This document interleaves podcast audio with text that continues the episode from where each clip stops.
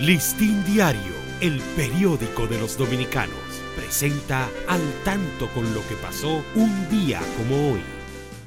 15 de noviembre de 1835, natalicio de José Reyes, compositor de la música del himno nacional de la República Dominicana. Falleció en 1905.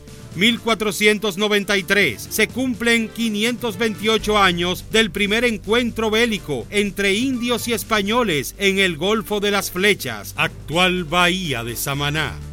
Listín Diario, el periódico de los dominicanos, presentó al tanto con lo que pasó un día como hoy.